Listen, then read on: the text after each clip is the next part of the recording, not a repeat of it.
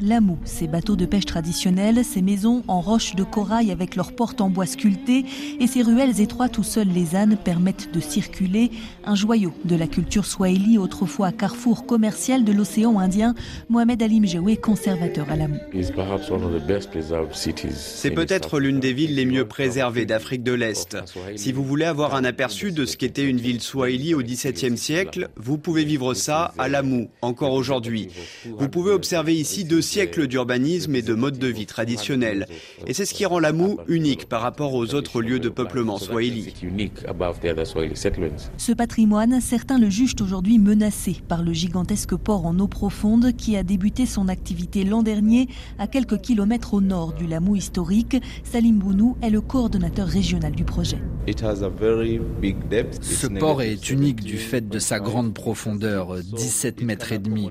Il peut donc accueillir des navires plus grands et qui ne peuvent pas accoster au port de Mombasa.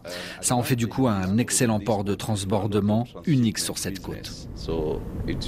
Actuellement, seule la première phase de ce projet est terminée. Selon ses promoteurs, il est censé à terme relier le Kenya à ses voisins pour désenclaver la côte kenyane et faciliter le commerce interafricain.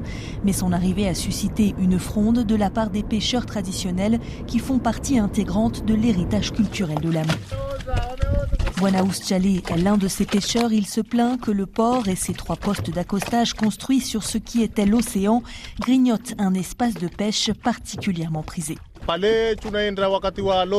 Pendant les grandes marées, la haute mer est très agitée, donc c'est de ce côté-là que l'on peut pêcher en sécurité.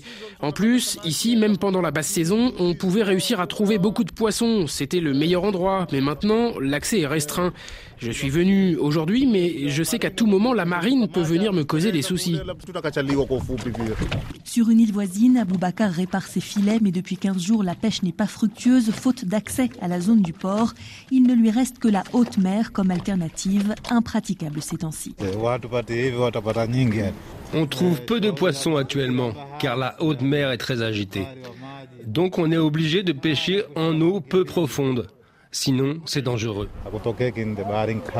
En 2018, une décision de justice a reconnu le préjudice pour des milliers de pêcheurs et décidé des compensations, mais quatre ans plus tard, elles n'ont pas encore été versées. Mohamed Atman a mené le combat pour le groupe de travail pour la conservation de l'amour. À première vue, ce port est une bonne chose qui peut aider considérablement l'économie locale. Mais le problème, c'est la façon dont ça a été fait. Les communautés n'ont jamais été impliquées et nous nous sentons écartés. Nous ne voyons pas les bénéfices qu'on nous a promis.